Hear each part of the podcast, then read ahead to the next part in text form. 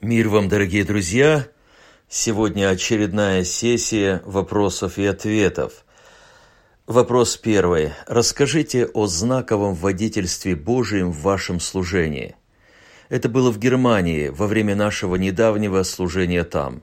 Мы договорились с пастором Владом о проведении семинара «Невеста Христа». В Регенсбург мы ехали на автобусе из Италии. Рейс был ночной, мы то засыпали, то просыпались – но на подъезде к Мюнхену я решил полистать мои записи по семинару. Снова заснул. А когда проснулся, мы уже стояли на станции в Мюнхене, и в автобусе были только мы. Спешно покидали автобус, и папка с конспектами осталась в нем. Обнаружил пропажу только в Регенсбурге за час до семинара. Электронного файла не было нигде – мы тут же пустились в поиски, но папки не нашлось. По сей день. Семинар прошел на другую тему. Спустя две недели, уже находясь в Польше, ко мне приходит мысль. Позвони брату в Гагаузию. У него все осталось со времени, когда этот семинар проходил в Турции. И точно, конспект семинара нашелся. Слава Богу. Теперь вывод – Очевидно, Господу было угодно, чтобы прозвучала другая тема в Регенсбурге в тот момент, и Он убрал мои конспекты на время. Да будет Его имя благословенно. Вопрос второй. «Дабы ныне соделась известную через церковь начальством и властям на небесах многоразличная премудрость Божия. Что это за начальство и власти на небесах?» На небесах, помимо самого Господа Бога, находятся ангелы, обладающие различным статусом и выполняющие различные функции. К высшим ангельским иерархам относятся херувимы и серафимы. Это может показаться странным, но именно через церковь эти ангельские силы должны узнать о тонкостях премудрости Бога, хотя и сама церковь, как создание Божие, остается для ангелов тайной, в которую они хотят проникнуть. Таким образом, нам открыто больше, нежели ангелам, и нами провозглашается истина, в том числе и для ангелов. Ангелы понимают кое-что в нашей жизни по знакам также. Следующий вопрос – Человек мудрый силен, и человек разумный укрепляет силу свою. Поэтому с обдуманностью веди войну твою, и успех будет при множестве совещаний. Как это место применимо для верующих, живущих по Новому Завету? Полностью применимо, если учесть, что мы много совещаемся – в ветхозаветний период они совещались, чтобы провести успешную военную кампанию, а мы сегодня совещаемся, чтобы проводить успешные духовные войны. Лишь бы совещания не носили характер демократический, политический, прагматический или авторитарный. А если совещание носит характер братский, то это то, что делает наше служение Богу успешным – Следующий вопрос.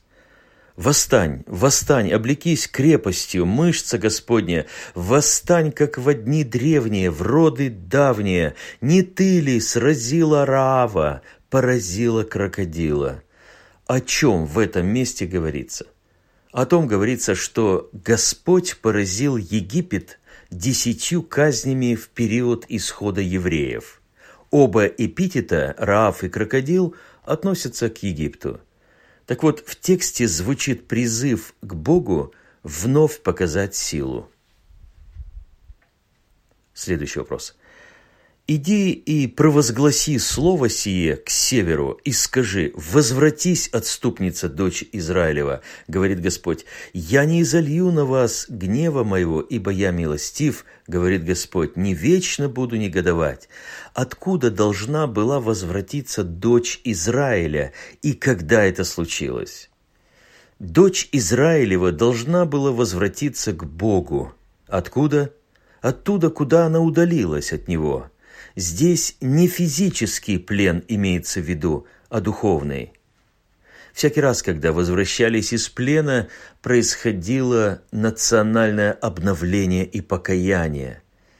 И, собственно говоря, не только весь народ, но и каждый человек в отдельности. Представьте себе, во древние времена также мог обратиться к нему и покаяться. Мы не можем этого отследить конкретными датами, но это обязательно могло иметь место –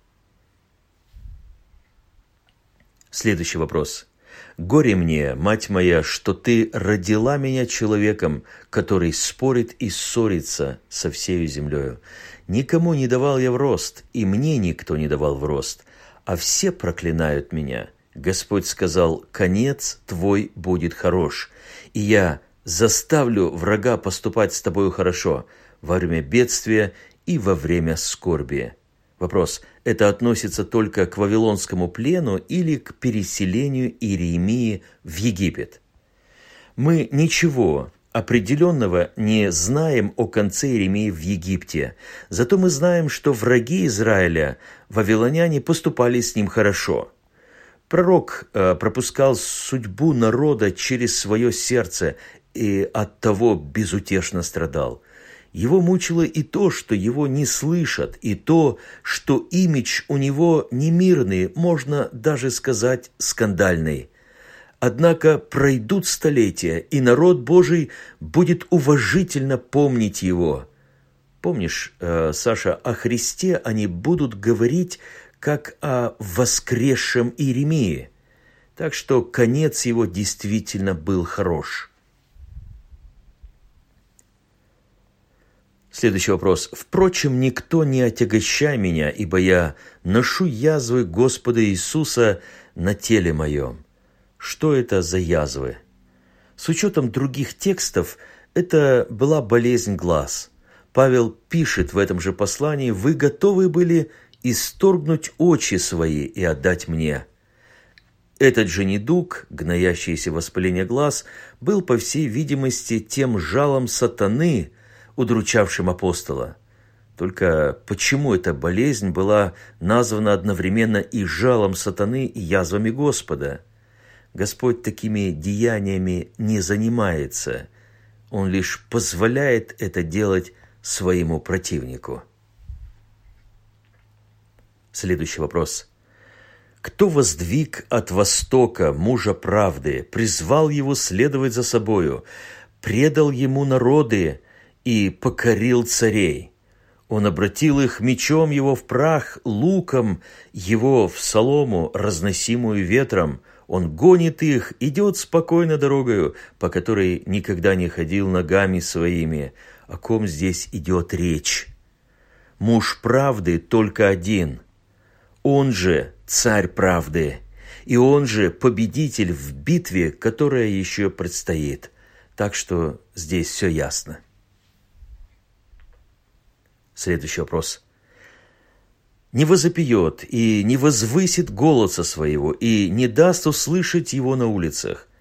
Если речь здесь об Иисусе, то проповедовал ли он на улицах когда-либо?» В отрывке речь идет как раз о том, что Иисус не будет возвышать голос нигде, в том числе и на улицах. Тут э, нужно пояснить ситуацию – не возвысит голос в возмущении и протесте. Причем у этого положения есть предел, доколе не доставит суду победы. Поэтому, когда он возопил громким голосом на кресте, то, очевидно, победа уже была доставлена. Суть пророчества приоткрывается в образе Агнца, ведомого на заклание, что также было сказано Исаией о нем. Следующий вопрос.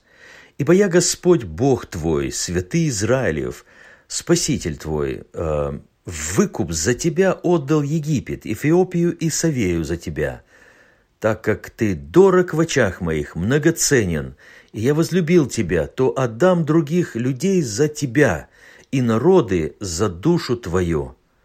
Как это проявилось практически – Практически это проявилось в том, что Господь поражал народы, воевавшие против Израиля. Бог защищал тех, кто ему бесконечно дорог.